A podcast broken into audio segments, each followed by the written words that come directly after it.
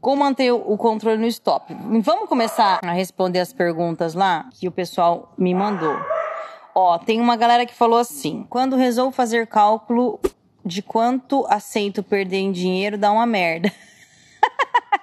Ansiedade com relação a stop. Gente, eu só vejo uma saída, uma saída para acabar com a ansiedade com relação a stop loss, que é a seguinte: se você entra num trade, você aceita tomar o stop. E a partir do momento que você aceita tomar stop, acabou. Não é? Acabou. Por que você vai ficar ansioso? Você aceitou aquilo. Você não aceitou? Não é tua profissão?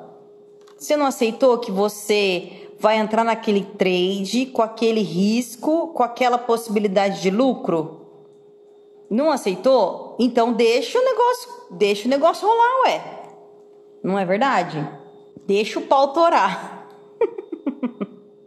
Vamos para a próxima.